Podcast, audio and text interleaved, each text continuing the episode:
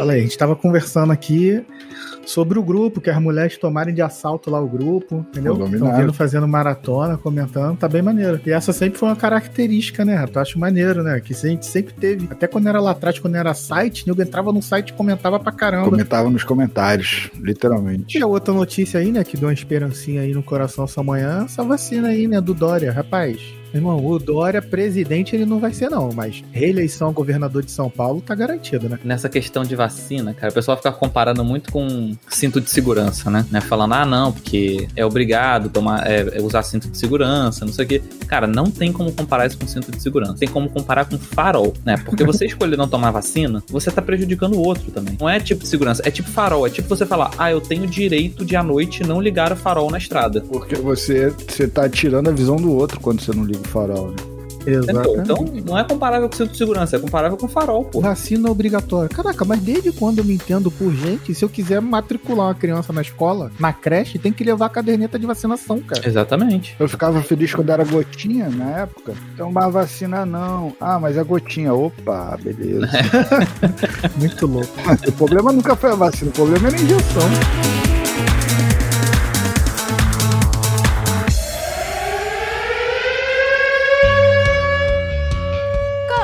Agora mais um podcast. Mas que podcast? Um podcast do Rato e do Dourado. Sim, eu ainda não me acostumei que agora somos chiques e temos vinheta. E eu sou o Dourado, e se você assistiu o WandaVision, você sabe que tudo é culpa da Agnes. A Agnes que fez tudo. Essa é a voz do rato. E não teve muita mudança de lá para cá, só uma profecia que a gente fez e que realmente aconteceu. Não uma profecia, mas uma previsão. E eu sou o João, e eu serei cancelado depois desse episódio ir ao ar. tá, tá, nessa crise, é, tá. Olha, isso aí tá assistindo o Big Brother. João como É, eu tô parcialmente, mas durante o programa a gente vai ver. João, quem é você, meu irmão? Eu sou o João, tô aqui porque eu conheço Dourado há muito tempo. É peixe. Fui estagiário dele. Sempre fui fã de podcast, desde que existe podcast trabalho com TI, assim como Dourado. E você faz alguma coisa na internet? Onde é que a gente te acha? Você tem podcast também? Twitter e tal, a gente consegue te achar? Tenho, cara. Eu, assim, podcast não, né? Eu, eu ensaiei alguns já, nunca saiu do papel. Tem Twitter, é arroba João Luiz TR. Acho que é um lugar mais fácil, mas tudo meu é João Luiz TR. T de tatu R de rato, tá? É, T de Thiago R de rato. é, T de Thiago R de rato. É João Luiz com S, TR. João é convidado do programa de hoje e isso concretiza um desejo nosso quando a gente retornou pro programa de trazer ouvintes, trazer pessoas que a gente conhece para participar e agraciar com a sua opinião também.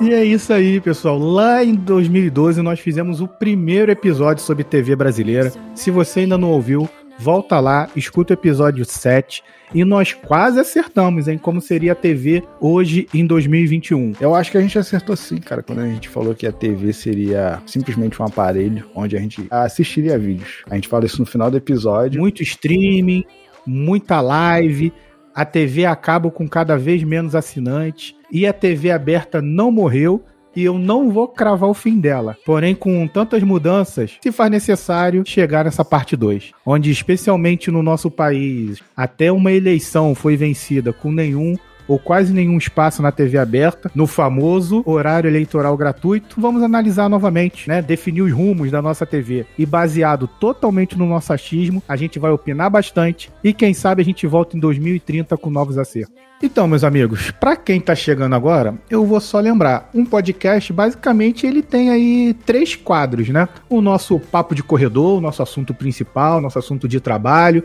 né? Se encontrou ali no corredor e troca uma ideia. A gente também tem o Coisas de, né? O nosso último episódio foi Coisas de Cineasta, que é uma entrevista com um profissional, saber como chegou ali, e a nossa grande hora do café, que é esse episódio onde a gente fala sobre qualquer coisa, sobre tudo ou até sobre nada né? Mas aquela hora do cafezinho. E pra gente entrar no clima, eu já quero saber de vocês, TV brasileira, o que vocês estão consumindo hoje na TV aberta aí brasileira? Pra pontuar e datar muito o episódio, eu tô assistindo Big Brother 21. Como eu falei no outro, eu não acompanhava, esse eu tô acompanhando. Acompanho o Instagram, vejo que a galera tá comentando, acompanho todos os dias o programa, mas basicamente eu não assisto TV aberta, continuo não assistindo televisão aberta, às vezes vejo o que tá dando, assim. Minha esposa assiste novela, aí eu vejo também. Um jornalismo ali ou outro. Tudo que tá na TV tá na internet. Então, na verdade, eu consumo pela internet. Eu sei o que tá no jornal porque eu tô vendo na internet alguma coisa. Eu sei o que tá dando na novela porque eu tô acompanhando na internet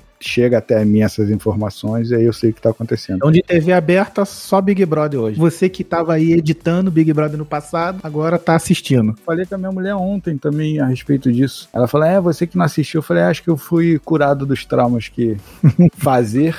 Acho que agora eu superei me, me, minhas limitações mentais. Agora eu tô conseguindo assistir sem me afetar, porque o grande problema de antigamente é que eu me afetava e achava muito Aí, João, se a gente vai ser cancelado, eu achava muito imbecil as discussões, achava muito desnecessário aquele acontecimento.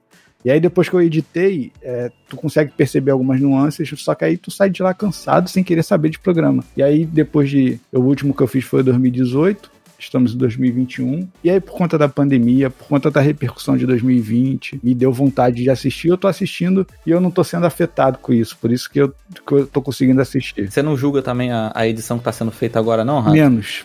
isso era outro fato que me fazia não assistir. Fico reclamando que tá mal feito ou fico elogiando quando tá bem feito. Isso me afeta e eu não consigo me entreter. Aí eu não assisto também. E você, João, de TV aberta, o que, que você tá consumindo hoje em dia? Aí, aí vocês me pegam, né? Porque TV aberta para mim já é uma coisa meio limitada a um tempo, assim. Hoje em dia é Fachel e Silvana de manhã. Pô, delay, delay, delay. Bonner e Renata à noite oh. e futebol quando tem. Ou seja, nesses últimos dias o SBT entrou na minha vida. Que eu não via SBT, e o SBT comprou a Libertadores, então ele entrou na minha vida. O meu guilty pleasure, cara, vai pro BBB. É. Assim, eu assisti os primeiros BBBs lá, né? Um, dois, primeiros mesmo, e depois larguei de mão completamente. Uhum. E esse eu voltei a assistir. Não tô assíduo como o Rato des, é, descreveu que ele tá, né? Tipo, vendo e acompanhando na rede social, não sei o quê. Mas, tipo, quinta-feira e domingo é de lei. Às vezes, terça-feira é eu vi. Tipo, a Carla ser eliminada agora, para datar mais ainda do que o Rato datou, quando a Carla foi eliminada agora no último, eu não vi. Mas depois fui na internet descobrir, vi como é que foi, porcentagem, não sei o quê. Só pra vocês saberem o que eu consumo, o meu também é Fachel e Silvana, entendeu? De manhã, ainda mais agora que começa às 6 horas da manhã. E o Bom Dia Rio é sempre uma animação, né, cara? Porque pode estar tá vindo, assim, notícia e de repente é um roubo que pega do Globocop e tal, entendeu? E aí cancela o Bom Dia Brasil e continua sendo o Bom Dia Rio. Assim como no outro episódio, no set, Jornal Nacional, entendeu? É de lei, eu aprendi, fui acostumado. Criação da minha mãe ali de dar boa noite pra televisão, quando o, o, repórter no Jornal Nacional, né, dá boa noite. E, cara, vejo ali a novelinha das nove, Amor de Mãe, adoro, Dona Regina Casé atuando. Vejo BBB sim, principalmente nesses dias do programa ao vivo aí, até porque marca, né, bastante. O domingo, a quinta e tal, aí dá a sensação, ih, tá, hoje é a quinta e tal. E, cara, falando de BBB, ainda mais com esse histórico aí do, do rato, de estar tá lá dentro, né, de ter editado, uma diferença maior, que eu acho que também fez de vocês aí assistirem, eu acho que meio que deu para perceber que o BBB ele assumiu a presença da internet, cara, no programa. Vocês meio que perceberam essa integração maior e assim, assumiu, ó, não dá para viver sem o poder da internet para conduzir esse programa? Sim, acho que total, e eu acho que essa é uma evolução positiva da TV. Por exemplo, o jornalismo hoje, ainda não gosto da jornalista dando opinião, acho que é isso, não é jornal, isso é outra coisa. Não sou contra se o cara vai opinar ou não. Eu só acho que isso só não é jornalismo. Saudade boechar. É uma outra coisa aí, e aí consome quem quer. Mas hoje o jornal, você tá falando do que tá acontecendo na internet, a internet tá falando do que tá acontecendo na TV. O Big assumiu isso. No início, quando eu fiz o 13, o 14 e o 15, eles eram meio contra a internet no sentido de, cara, a internet não vai interferir no programa. A internet, opinião do público, não pegar o, o programa, não o Globoplay, por exemplo, né? mas deixa a opinião do público de fora, que é o que a TV sempre fez. A TV nunca teve informação do público a não ser o número do que consome, de audiência e tudo mais. É, acho que eles acertaram isso ano passado, esse ano eles vão acertar. Acho que eles perdem a mão em algumas coisas, acertam em outras. E eu acho que é isso que tá fazendo até a galera também voltar e assistir o Big Brother. Até pra galera sentir que tem poder de alguma coisa, entendeu? Porque a internet é isso. Na internet eu vou no comentário do YouTube e falo, cara, seu vídeo tá bom por causa disso, seu vídeo tá ruim por causa disso quero ver mais disso. Aí a galera começou a ter poder sobre o conteúdo que assiste, não só sobre o que assiste. E aí na TV não tinha isso. Na TV a galera é só passiva, é só um consumo passivo. A minha opinião nunca chegava no ouvido do Thiago Live, por exemplo. Hoje, dependendo do que eu twittar, dependendo do que eu falar, dependendo do movimento que tiver, vai chegar no ouvido do Thiago Live, vai chegar no ouvido da direção, vai chegar no ouvido do Boninho. A televisão tá na internet nesse sentido, né? O Thiago tá na internet, o Boninho tá na internet, eles interagem, hum. eles conversam. E, e Rafa, vamos responder o que, que eu e o João queremos saber, como pessoas que assistem. A psicóloga é realmente o Boninho? É. Você que já esteve lá dentro. Então, é, achei que a pergunta é, é manipulada, né? Isso, é, é, assim, eu quis meio que disfarçar. Esse comercial que nunca teve e só tá tendo pra quem é famoso. Com certeza tem briefing, cara. As pessoas saem de lá com uma opinião, elas demoram um cadinho para chegar no Thiago Life e elas chegam com, tipo, como se aquele, aquele corredor fosse cinco anos de vida que as pessoas superam todos os problemas e todas as rusgas e falam, não, realmente eu errei. Cara, com certeza que ele tem briefing. No programa, as coisas são muito bem divididas. Então, por exemplo, ah, manipulado.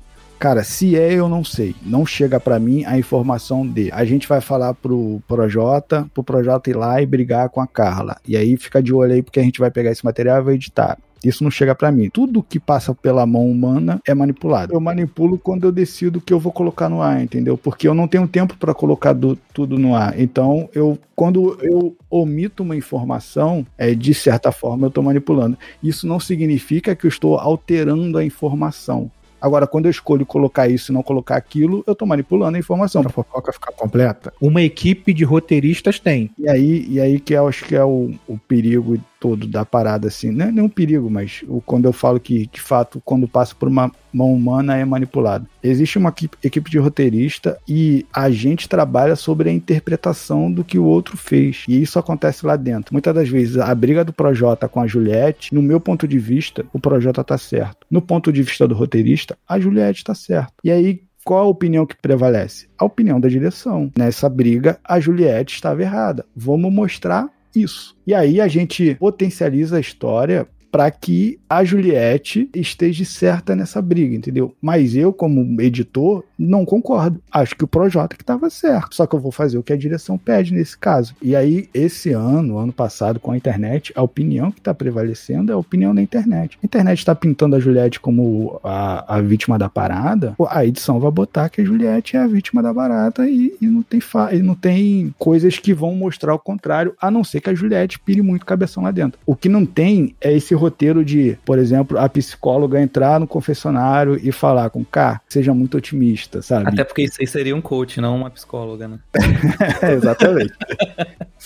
isso se isso existe, isso nunca chegou para mim, eu nunca vi isso acontecer lá dentro, entendeu? A, a direção não precisa se influenci é, é, influenciar isso lá dentro, porque eles, eles são manipulados quando eu libero cerveja à noite numa segunda-feira, no jogo da discórdia. Uhum. Tudo que é feito para manipular a galera é feito no ao vivo, sabe assim. Agora, quando sai do programa, eu acho que o break é para realmente falar, ó, cara, aconteceu isso, isso, isso, assessores de imprensa, porque uma preocupação que a direção tem e isso eu vi acontecer lá dentro, é com a imagem da pessoa, sabe? É essa fofoca que a gente quer. O que, que você viu? É ah, isso. Então, teve uma participante que a gente, num, num Big que eu tava, que a participante era. É, cara, era, era, era uma má pessoa. Todo mundo julgava isso, analisava isso, falava assim, cara, essa pessoa é doente, ela tem problema, ela, ela, ela tá se perdendo demais ali dentro. Assim, a, a pressão do programa tá fazendo com que a gente revele uma pessoa muito má. O que que o programa pode fazer para que essa pessoa não seja escorraçada aqui fora? Porque essa pessoa não vai ganhar o programa. Então, nesse caso, uhum.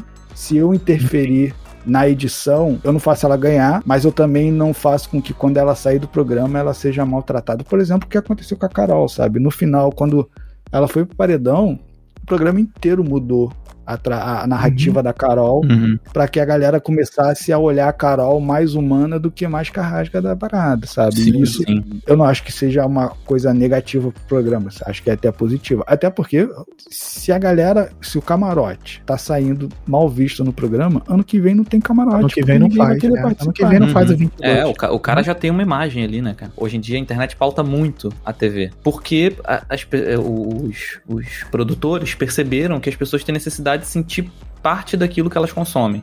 Isso. Mesmo, que Uhum. não, mesmo que não façam, mesmo que o Thiago Leifert não leia o comentário da pessoa.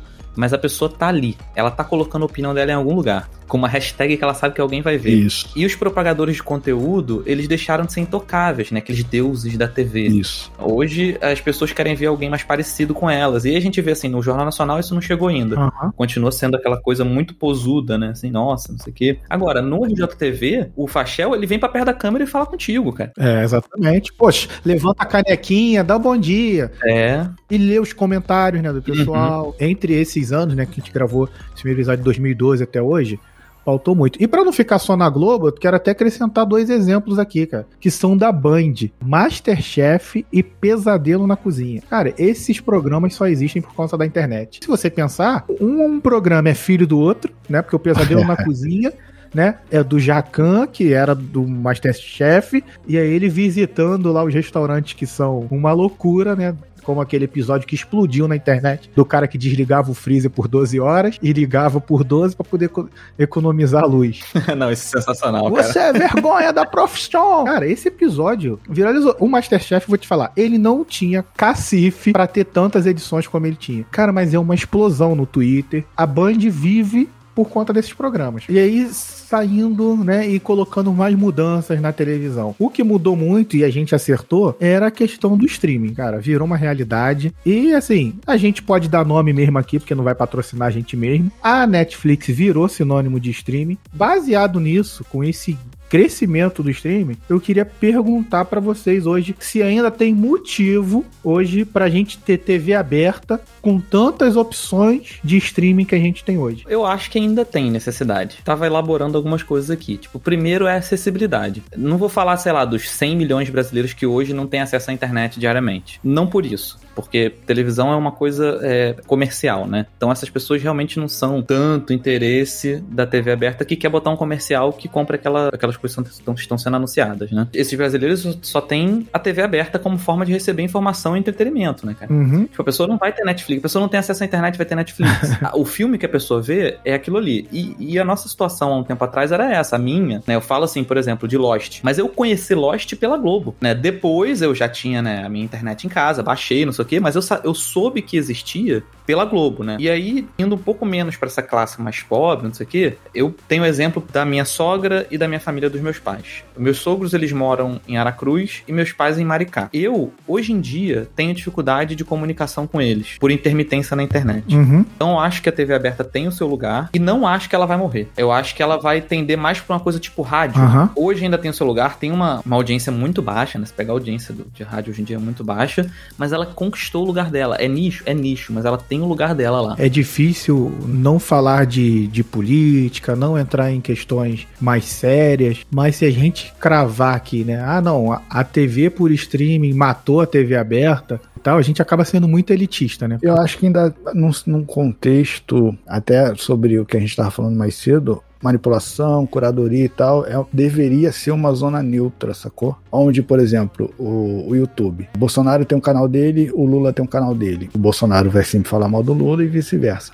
A TV vai informar o que está acontecendo, para eu conseguir tomar a minha decisão, entendeu? Porque é óbvio, se eu escuto a opinião do Dourado, o Dourado vai falar sobre o ponto de vista dele e vai falar aquele que tá certo. Eu escuto a opinião do João, o João vai falar o contrário e tudo mais. Difícil é o, o- alguém reconhecer o erro num contexto geral, entendeu? Eu acho que isso seria um ponto importante pra TV. E se a Globo quer ter opinião, quer ser parcial, sei lá, cara. Assim como criou o Globo, cria um canal, cria alguma coisa onde aqui nós expressamos opiniões. Na TV aberta a gente é imparcial. Como vai fazer isso, irmão? Não sei, só tô pensando. Eu acho que esse mundo que você falou é ideal, que a TV vai ser o, o meio termo ali, né? Mas eu não sei se a gente vai chegar nisso não, porque se a gente olhar para mercados como os Estados Unidos, os canais, eles entraram dentro das suas bolhas antes da internet, né? Tipo, você pega Fox News, é super Trump, né? Não sei o quê. Então eu não sei se, até que ponto isso não pode acontecer na gente aqui, né? Eu torço para que não. Mas a gente já vê algumas assim, né? Gente... Isso acho que é até um perigo do algoritmo da internet, de quanto mais eu consumo conteúdo A, mais conteúdo A eu recebo e mais isso afirma a minha opinião, seja ela imbecil ou não. E, e, é por isso que é importante que o modelo, na minha opinião, continue sendo esse, né? Porque a gente está comparando internet e TV, só que TV é uma concessão, né? Teoricamente, a TV é do governo. Aquela, aquela faixa de, de transmissão, aquele é do governo, e ele concede, né? Isso. E só acrescentando aí, já que a gente falou de streaming e tal, o que, que vocês têm hoje de assinatura de streaming? Cara, de áudio eu tenho Spotify, né? Mas de vídeo eu tenho Netflix, porque sim, eu não consigo nem dizer porque. Eu tenho Prime Video. Hoje uhum. eu tenho porque tem How I Met Your Mother e Everybody Hates Chris. Então o Prime Video é uma coisa que eu consumo muito pouco coisas novas. Eu vejo uma coisa que eu quero ver mais confortável, assim, ah, eu quero ver uma coisa que eu já vi, só pra ficar passando ali, não sei o quê. Aí eu tenho Prime Video e eu tenho Disney por causa do Mandalorian. Que troço estranho, assim, porque, por exemplo, como é que minha cabeça funciona? Para mim, reprise é TV não existe a possibilidade de eu assistir uma reprise de uma série no, ou reassistir uma série no Netflix. Para mim, stream é para assistir coisa é. nova. Aí, só complementando aqui, que eu botei Spotify, né? Por mais que a gente não considere concorrente de TV, eu mesmo substituí muitas das informações jornalísticas que eu consumia sincronamente na TV, né? Aquela coisa da, da sincronicidade da TV, você tem que estar tá vendo na hora que o negócio tá passando, pelo conteúdo assíncrono do podcast. Pô, o Dourado me conhece há muito tempo aí, lembra que, pô, desde Priscas Eras aí, eu, eu nos é. confins lá do ano 2012, eu era consumidor da mídia, né, do podcast. Só lembrando que para escutar podcast no Spotify Spotify não precisa ser assinante. Isso. Então, vou falar do meu. Quais assinaturas de streaming eu tenho e como eu fiz para organizar tudo. Então, eu tenho Netflix, tenho Amazon Prime Video, tenho Telecine Play, tenho Disney Plus, tenho YouTube Premium e tenho Spotify. Mas não tem TV a cabo. Não, não tenho TV a cabo há muitos anos. Para mim, TV a cabo não faz mais sentido, cara. E só trazendo informação que mesmo com a pandemia, com as pessoas dentro de casa, só no último ano teve 2 milhões e 600 mil de cancelamento na TV a cabo. Para mim, TV a cabo, se não fazia fazia sentido quando a gente gravou esse primeiro episódio, muito menos agora. Por que, que eu tenho tantos? Cara, a Disney principalmente pelo conteúdo das animações, dos desenhos e conteúdo Marvel, né? Como eu tenho um filho, cara, quando criou o Disney Plus, que foi tudo para lá, não tem como fazer. Netflix é o natural, é o normal. 2021 aí eles estão lançando filme toda sexta-feira, entendeu? Prime Video, é, assim, John Wick ele, né, ele, ele banca até 9,90. Só para ver John Wick. E como é que eu me organizei para fazer isso, cara? Porque também não dá para pagar. O que eu fiz foi assim, fazer o compartilhamento familiar.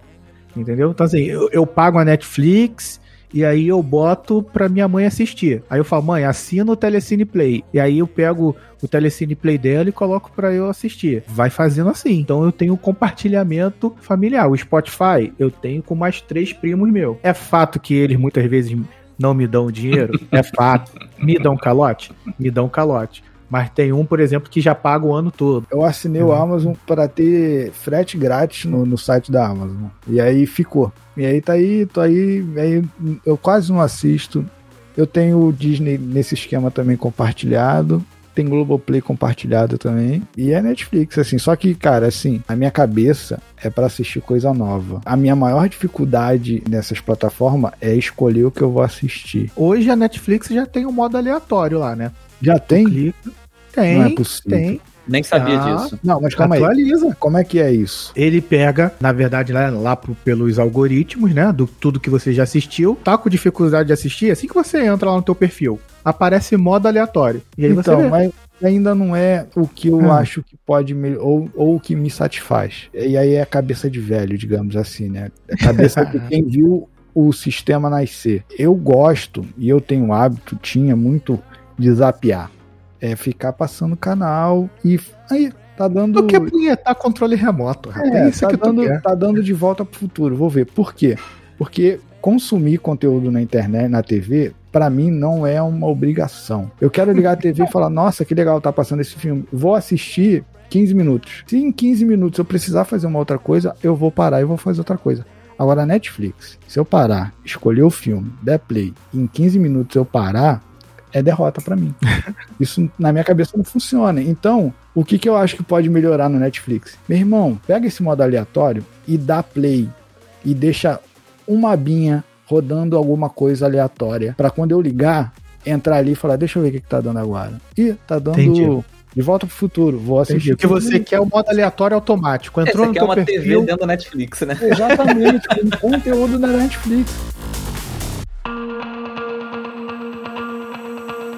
Eu quero saber qual é o futuro. Vamos lá, agora a gente cravou algumas informações, demos muitas opiniões, com embasamento ou não. Eu quero saber qual é o futuro. Cara, eu tenho uma, uma opinião de futuro, mas futuro, tipo, bem futuro mesmo. Né? Colocar uma questão aqui digna de Black Mirror. As TVs abertas, elas tendem a se tornar algo economicamente inviável, Uhum. né? Mas isso não é tipo pra daqui a cinco anos, quando, quando vocês fizerem o próximo episódio.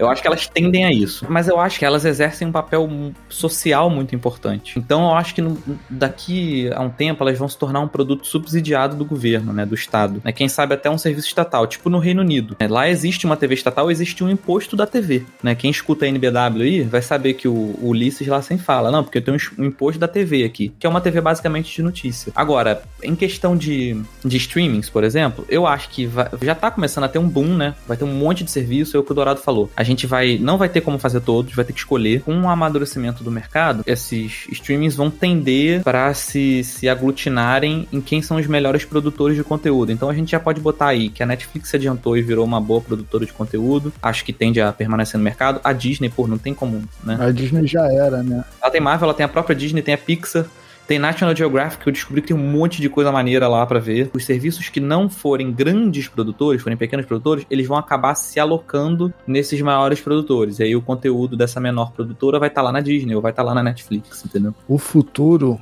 é a galera entender que on demand é diferente de, de ao vivo ou grade que seja e a galera conseguir gerar conteúdo que se aproveite do ao vivo e esse conteúdo do ao vivo seja reaproveitado para um conteúdo self-service, assim, para assistir quando quiser. Por exemplo, a Disney vai lançar um filme e aí a Disney faz um mega evento para esse filme ser lançado na plataforma. E depois esse filme também é disponível para assistir a galera que quer assistir quando quiser. Então, por exemplo, assim como é feito no cinema hoje. Cara, quem quer ir no cinema vai no cinema. E uma semana depois está disponível para quem não quis ir no cinema, seja lá qual o motivo. Só que não é simplesmente pegar o que foi no cinema e colocar depois para reprisar ou vice-versa. É uma experiência diferente, porque essa experiência do ao vivo é diferente da experiência do gravado, que seja comentário, que seja interação, assim como na peça do teatro tem a interação com a plateia ali, dependendo da peça. Uhum. Como é que a gente faz isso via internet? Como é que a gente se aproveita disso? A galera que gera conteúdo precisa aprender nisso. Eu vou aproveitar e vou dar até dois exemplos disso aí, que são programas de TV que eu ouço como podcast. E a experiência é diferente, que é o Conversa com Bial e o Que História é essa por chá. Principalmente o Que História é essa por chá, que eu acho que assim, é um podcast na TV. É ele ali de host e chama três a quatro pessoas e tá conversando. E o Conversa do, com Bial, que é um programa de entrevista que ele é um ótimo, entendeu? Entrevistador. São programas que eu não necessito estar vendo. Eu só preciso ouvir o que é conversado. E quando isso é solto no podcast, tem uma outra cabeça, tem uma outra, entendeu? Uma outra apresentação. São, pro- são programas diferentes. Isso. Então é, então é isso que você tá falando. São as mesmas pessoas, são as mesmas histórias, mas tem um outro corte, uma outra apresentação. Acho que eu captei aí o que você tá dizendo. Então, assim, pra quem viu na TV, é uma experiência. Pra mim que tô ouvindo podcast, que nem tô olhando pra essas pessoas, é uma outra experiência. A mídia interfere do jeito que se comunica. Sobre o futuro, TV aberta pra mim não morre, tem muitos e muitos anos de vida. E nessa questão de integração de TV com internet, eu acho que não vai ser mais tão streaming no futuro. Eu acho que a TV, ela tem um espaço na casa conectada. Ainda mais quando vier 5G, porque eu acho que a TV tem ainda essa coisa de ser o aparelho principal na sala, de estar na casa de todo mundo. Eu acho que a TV vai ser esse aparelho que vai controlar o abrir uma porta, o acender uma luz. Um grande monitor. Isso, um grande monitor. Tem que avisar isso pra Amazon, hein, cara. Eles estão fazendo Com- aparelho pra isso aí, cara. É, de modo que eu não vou, por exemplo, já que você citou a Amazon, João, eu não vou precisar ter uma Alexa, entendeu? Exatamente. Só pra eu fazer um fanservice aqui pro pessoal de Friends, que deve ter muito. Uhum. No, no Friends, lá atrás, o, o Joey fala, né? Eles encontram uma pessoa que não tem TV em casa. Ah, não tem TV. Aí ele pergunta: Mas então, para onde que todos os seus móveis apontam? Exatamente. O sofá só faz sentido porque ele tá apontado pra televisão. E meus amigos, vamos tentar aí falar duas diquinhas aí do, do que assistir. De repente até de uma coisa que tá escondida, uma coisa que só você sabe. Poderia indicar aqui um monte de coisas divertidas, né? Ou cheia de ação, né? Pra pessoa se divertir aí nessa pandemia que não acaba. Mas eu vou numa série, uma série relativamente antiga, de 2012. O nome da série é The Newsroom. Ela não tem tradução porque eu, eu acredito que ela não foi lançada por nenhum canal grande aqui no Brasil. Mas The Newsroom é de notícias, né? De, de sala de uhum. notícias. É uma série que fala principalmente de jornalismo. Então acho que o Rato vai gostar. Tá falando aí do papel do jornalismo. E o papel dele nas engrenagens da sociedade né? Eu passo o link do trailer para vocês, porque, cara, eu acho que é uma série muito legal, assim, muito maneira. Aí a, a, segunda indicação, eu indico Mandalorian. Show de bola. Pra quem gosta de, de, de Star Wars, vai ter visto, né? Mas é uma série que é, é, muito faroeste e eu acho que funciona até para quem não viu Star Wars. Isso que me chamou nessa série. Você não precisa ser fã, ser nerd, ser amante de Star Wars pra gostar dessa série. Eu assisti e achei muito boa também. Cara, o que eu tô fazendo ultimamente é o que eu vou sugerir. É tentar furar minha bolha. Tentar assistir coisas que não tá na lista de sugestão ali do, do Netflix, do YouTube, que seja. Por exemplo, eu tô maratonando um canal de viagem hoje no YouTube que o cara viaja a pé. O canal do YouTube do cara é Volta ao Mundo a Pé. Se pesquisar aí tu vai achar, furou minha bolha, assim. E aí eu curti e eu tô experimentando isso também. Isso começou lá no Netflix. É um filme que furou minha bolha. O nome em português lá no Netflix é Semente Podres. No Netflix eu já tenho assistido muito filme indiano, francês, coisas que não é de Hollywood, entendeu? Minha sugestão na real é fure sua bolha. E eu vou deixar duas indicações aqui. Uma, Por Trás dos Seus Olhos, Netflix. Deu uma série que deu uma explodida aí um pouco, tava meio ali, lançou quieta, não teve muito marketing. Cara, mas é uma sériezinha com seis episódios. Ela foi muito mal vendida. O trailer parece que é de terror, mas não é de terror. No máximo um suspensezinho, uma história aí do marido, de uma mulher, de uma secretária. A secretária começa a ter uma relação com o patrão e conhece a esposa e viram amigas. Então, só para não dar muito spoiler, até porque são seis episódios, cara. Essa série que eu mais gostei, é que ela deu um show de roteiro, mostrando como se importar com o personagem. Tem uma virada que é ótima, que você só descobre nos dois últimos episódios. E a segunda é uma série chamada Upload, no Amazon Prime Video. Black Mirror é sucesso no Netflix, todo mundo gosta. E o Upload é como pegasse um episódio do Black Mirror e fizesse uma série inteira sobre ele. Tem comédia, tem futuro, a sinopse é: se você tem dinheiro, quando você morre, pode baixar os dados do seu cérebro e criar um avatar para você no mundo virtual. Perceberam que eu vim preparado, né? Vim bem. Pra finalizar, eu queria mandar um beijo pro pessoal do grupo do Telegram que tá comentando. Tem uma galera lá que tomou o grupo de assalto e comenta bastante. Então, antes de me despedir, eu quero deixar um beijo para Júlia Paiva, para Naira, para Mayra e para Luciana Dias. Vocês estão arrebentando e espero que vocês tenham curtido e não esqueça de entrar no nosso grupo e comentar lá também. Um abraço, pessoal. João, muito obrigado pela tua participação. Volte mais vezes. Falou, cara. Obrigado aí vocês. Foi um prazer aí participar. Valeu, galera. Um beijo nas crianças e compartilhe nosso conteúdo. Tchau. Obrigado por ouvir até aqui e esse papo continua no nosso grupo do Telegram. Busque um podcast ou acesse pelo link na descrição desse episódio.